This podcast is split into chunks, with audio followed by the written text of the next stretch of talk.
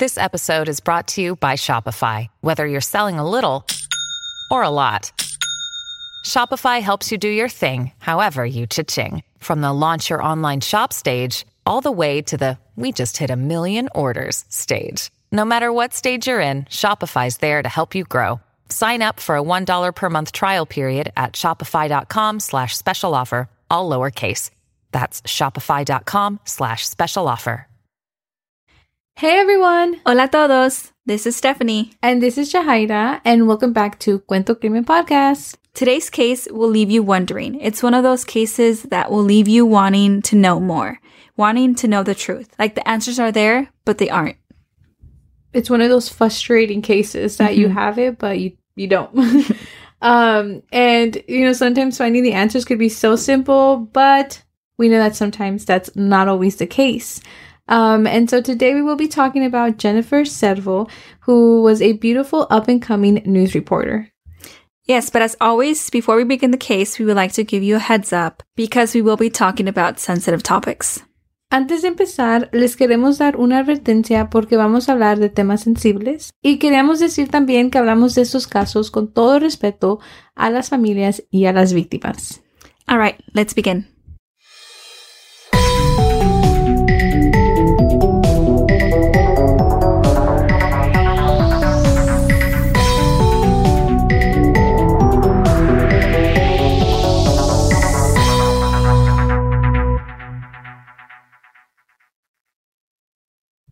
Jennifer Servo was born on September 23rd, 1979.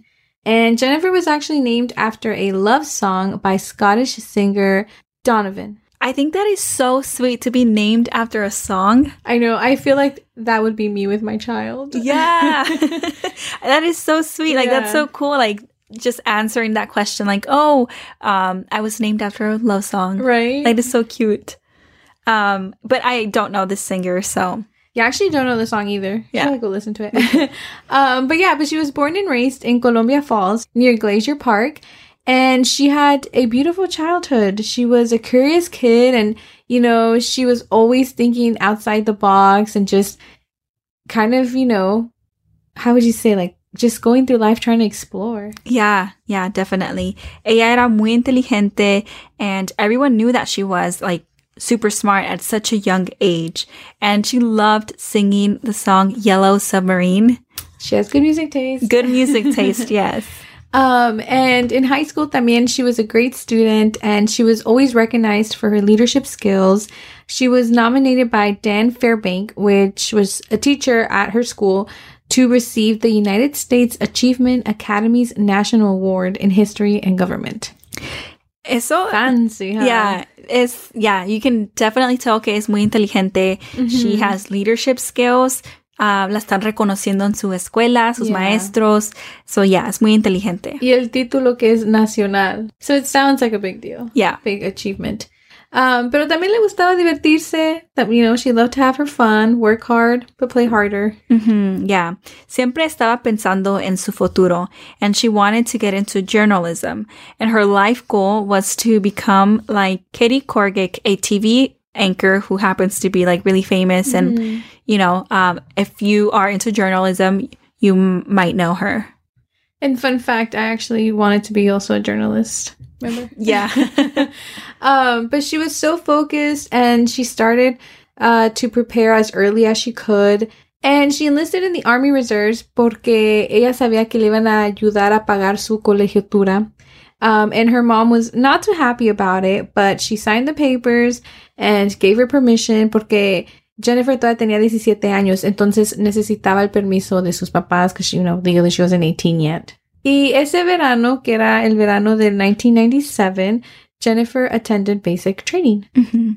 Jennifer's monthly National Guard training sessions were in Missoula, where she was a specialist in the 347th Quartermaster Unit for almost six years. And during her infantry training, Jennifer, que ella tenía 22 años, she made the squad leader in her barracks. Jennifer se inscribió en clases de comunicación en la Universidad de Montana y trabajó en Marina Cay en Big Fork durante los veranos. se convirtió en una de las estudiantes más queridas en ese departamento de radio y televisión de la Universidad de Montana. Según Sally Mock, profesora de la universidad y su jefa en KUFM. And honestly, I feel like for you to make an impression like that in a big university, it's because you're really talented or Mhm. like there's something special, you know? Yeah, I agree. Ajá. Y Jennifer también informó para la estación de radio ah, pública de Montana, KUFM y KECI de Missoula. So she was getting her experience. Ya, ella estaba agarrando mucha experiencia y eso es algo difícil de obtener, you know. Yeah. So ella ya tenía experiencia, conexiones y referencias de esas personas también, ¿verdad?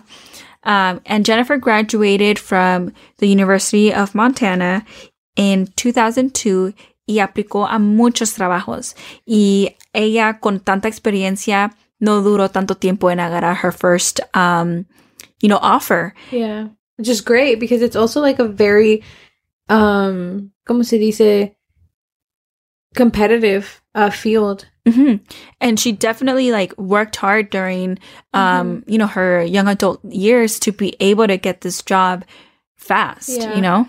She had her eyes on the prize. hmm Um yeah, como dijo Steph, like le dieron una oferta. There was a TV station in Abilene, Texas that would give Jennifer the experience that she desired.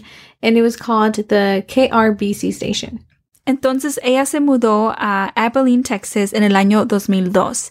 Y ella, you know, was there for her dream career. So she decided to make this big move and pursue Mhm. journalism. No lo pensó dos veces. Ella sabía que tenía que ir.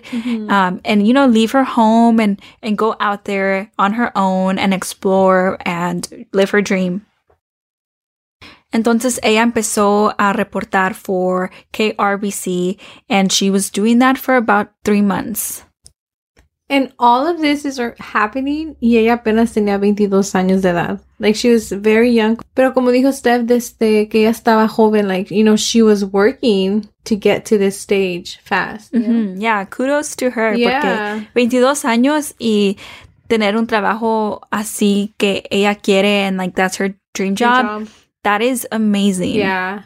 Y en esos tres meses ella conoció a sus compañeros de trabajo y ella se llevaba bien con ellos. She was truly excelling there at her new job. And everyone described her as a down to earth and super helpful person. And she was super excited to be there and working. Like you can just tell like her enthusiasm of being part of this channel. Mm -hmm. Yeah, like she, it was meant to be. So Jennifer was going to Texas regardless. Este era el trabajo que ella quería, que ha trabajado tanto para poder lograr. Mm-hmm. So she was going there regardless. But so it happened that her boyfriend wanted to come along. Her boyfriend Ralph Sepulveda was 12 years older than her. Y su novio en ese tiempo se mudó con ella, so he was the one that chose to follow her to Texas for her dream career. Yeah, like Steph said, ella iba a ir like no matter what, you know, but it just worked out que él podía ir con ella. Um, but it is important to note that he wasn't liked by her family. No les caía bien a la familia de Jennifer. Ellos pensaban que, you know, she could find someone better. And, you know, we aren't saying physically, but more so like personality wise. They were just too different. And I mean, 12 years is a big gap. Mhm. Um, I mean, it could still happen, you know, and it could work out, but it is a pretty big gap.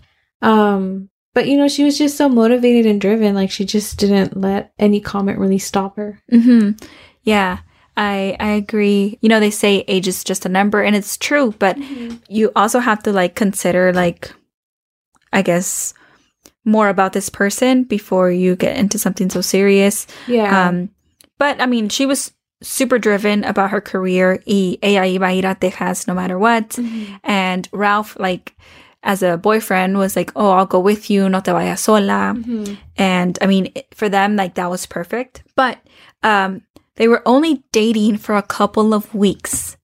Entonces Ralph dijo que él se iba a ir con ella, and they were only dating for a couple of weeks. And they met in the Army Reserve. Y también la familia no sabía o no entendía cómo Ralph estaba dispuesto a dejar todo en. Montana para irse con una persona que no llevaba mucho tiempo, you know, de novios.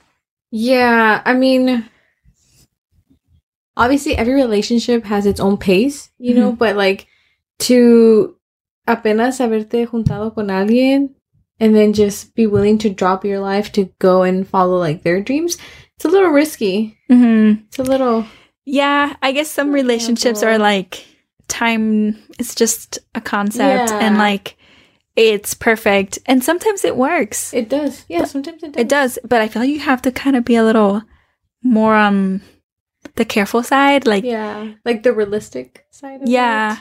it. Um We're not being party poopers, okay? Yeah. like who knows? Yeah, it could work.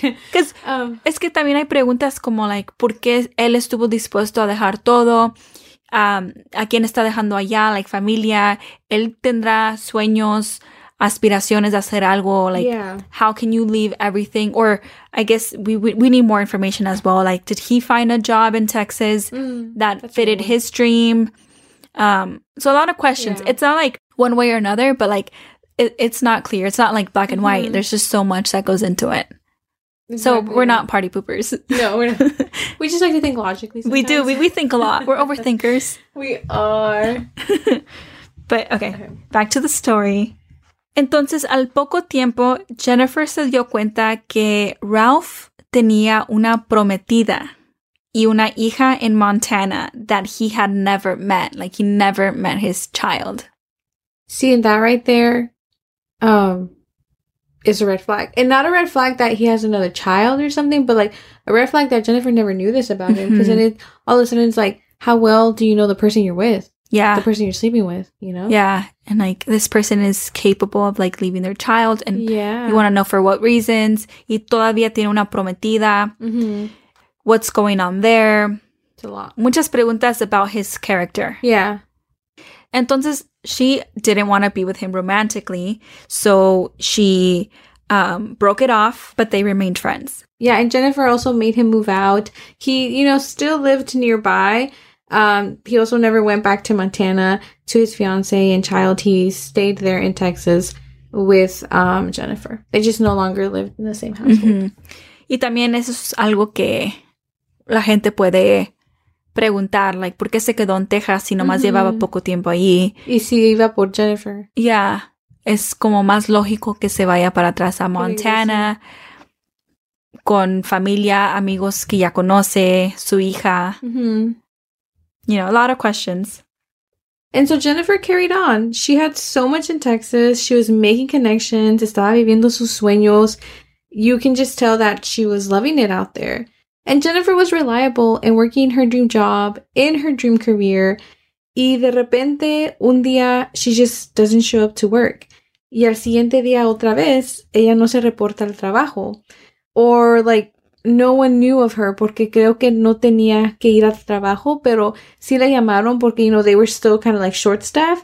Um, and they wanted to see if she can come in, but no one heard anything of her. También su familia le estaba llamando y Jennifer nunca les contestó. Y entonces un amigo de la estación allí where she was working fue al apartamento de Jennifer, pero nadie le contestó la puerta. Y ahí es cuando él se fijó que las cortinas de la ventana estaban cerradas.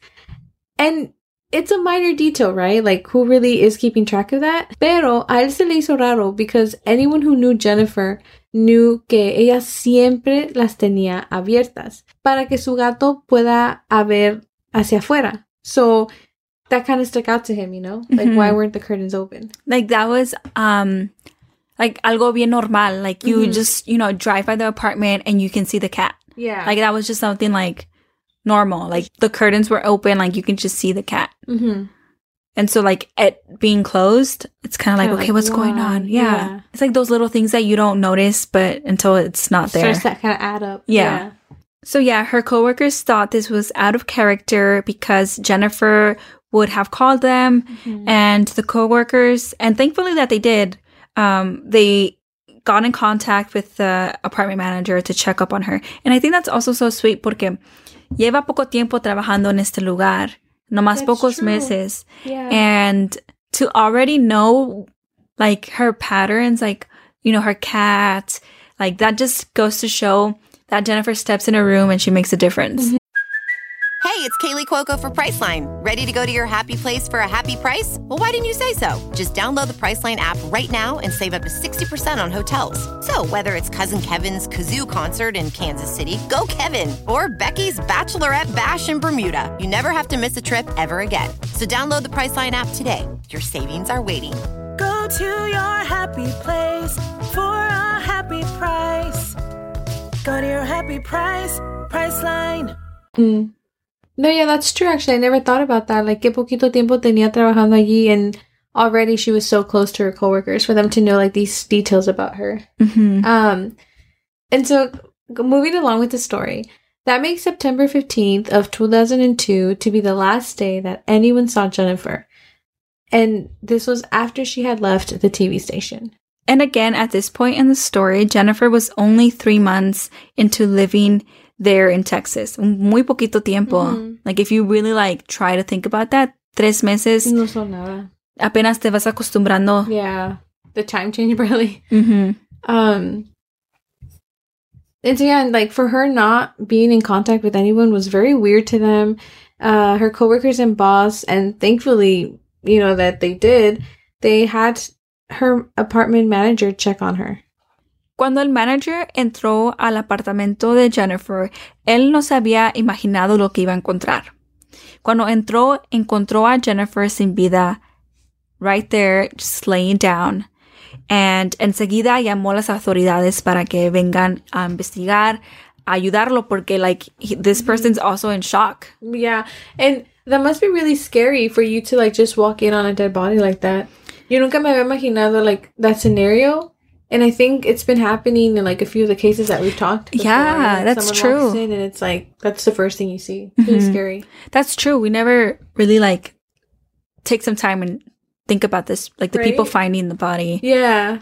Like it takes time for them to recover. Like como dijiste tú, like take it on show. Yeah. You know? I think that'd be interesting to talk to someone with that like perspective and like how they're doing, That's true. how they cope, how they've recovered from that. That is true because it has to be traumatic for Mhm. sure. And so on September 18, less than a week before her 23rd birthday, uh, Jennifer was found murdered. Cuando llegaron a la cena, vieron que el apartamento no se había forzado. Like there was just no sign of a break-in. Everything seemed, you know, somewhat normal. There wasn't like any um, windows broken and things like that. So it's everything seemed like in order. Yeah. And I feel like th- knowing that, that there was like no force of entry, it makes it so much more frustrating because it's like, okay, so then what happened? Like, who Mhm. was this person? Um, and you know, this could also help indicate that maybe Jennifer knew her killer. Yeah, it's like again, still a lot of possibilities Mhm. porque también alguien pudo, you know, tocar y decir like things like, oh, PG&E or, um, you know, like anything really just to Mhm. have her open the door. That's scary. It is super Like scary. having like someone dress up as a uh, company and be like, "Oh yeah, I'm just gonna go check like your yeah, or like I, I'm here for a survey or something like that. Loki, when they always like um approach my house like that, I'm just like, "Oh, I'm sorry, and like no one's home. no one's home." Or I, I, I think the last time I was like, "Oh, actually, yes, like I would love to do that, but I'm actually headed out to a doctor's appointment. and I'm running late already." yeah. and she was just like, oh, "Okay, Yeah. But- yeah, I think one time I did say I was like, "Oh, I'm under 18. I'm sorry." If it works, it works. it did. there you go. Okay, so and back to the story. When the authorities walk in, they find her body on the bathroom floor. She was fully clothed, but she was examined and found that she was sexually assaulted and that she was strangled to death. Y de allí they were able to recover two foreign male DNA samples um, right there in her apartment. Some of the things that they noticed era que su teléfono y su bolsa no estaban allí en el apartamento, like they were nowhere to be seen. They couldn't find it anywhere. And they also noticed that some movies were also missing. I feel like that's such a small detail, but still a detail to know that some movies were missing. Y lo más importante es que pudieron conectar una de las ADN que encontraron back to Ralph, which remember it was her boyfriend when she moved to Texas and then later they had broken up, so he was now her ex-boyfriend. And the second DNA was connected to Brian Travers, a new guy that Jennifer was seeing. Y él también trabajaba en el mismo lugar. He was the weatherman for the TV channel. Apparently, Brian wanted something more serious, pero Jennifer, no, like she wasn't ready for a relationship, especially after um, being in one. You know, it was Yeah. era muy, She you know, needed her little break. mhm, yeah, she needed her little break for sure. And maybe she was also just like focusing on her dream, you know. So. hmm And so both Ralph and Brian were questioned, pero también al mismo tiempo, there could be so many reasons why their DNA was found in her apartment. Like, you know, they were both hanging out with Jennifer at some point, so ahí se pudo quedar el ADN de ellos, or, you know, just some simple explanation like that. It doesn't technically mean that they were the ones responsible for her murder. And so Brian agarró un abogado, pero él cooperó en todo. Desde el principio, él empezó a cooperar. Ralph también empezó a cooperar desde, you know, right away. Like he was just cooperating as well. But soon after, he stopped. That- It's strange. hmm Los investigadores hablaron un poco de su comportamiento. Brian estaba triste al saber que Jennifer fue asesinada. Like you could tell that he was genuinely sad about, you know, his friend being murdered. But Ralph, on the other hand, él estaba como muy calmado, a little too calm.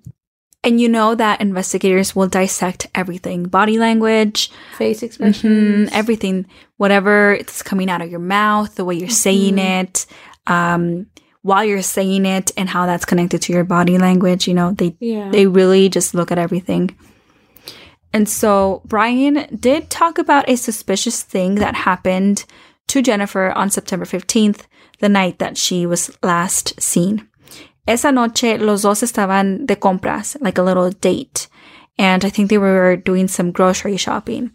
And while they were doing that, Jennifer hizo un comentario diciendo que ella sentía como que alguien la estaba persiguiendo. But, you know, Brian didn't like bring much attention to it. It was just like a comment and that was it, you know? And um, maybe they looked around, you know, who knows? And Yeah. like no one was there. But yeah, Jennifer just had that feeling and nothing was really wrong, I guess. Like they didn't find anyone following them. And um, they made it to Brian's apartment safely. Y los dos unloaded some of the groceries, and Jennifer got in her car and drove to her apartment. And that was that. Yeah. And phone records show that Jennifer made a phone call to an ex boyfriend, Dave Warren, back in Montana later that same night. She had made plans with him for some time in the next couple of months, and that was the end of the phone call activity. But even though que eso fue lo único que encontraron, pudieron confirmar que Dave Warren sí estaba en Montana, porque la llamada que ella había hecho on the phone, um, they had a timestamp and they were able to conclude that the killer must have arrived on September 16th at around 1:30 a.m. So at least now they kind of had that window. Hmm And so everyone was just waiting for the autopsy report. And when that was finally released to the Association Press, it speculated that Jennifer had been dead for at least two days. And according to that report, and I quote, she suffered various blows to the head, bruising around her neck consistent with strangulation, and bruising consistent with sexual assault, end quote. Well, imagínate, su cuerpo estaba allí por dos días. Mhm. Y nadie sabía. Yeah, si no fuera por sus compañeros, like, quizás pudiera haber durado más. Because, you know, her family isn't there. Yeah. Um, and yeah, it's just really sad to hear, like, her cause of death, and it seems like it was a very brutal attack. No one was arrested since there wasn't enough evidence against Ralph nor Brian.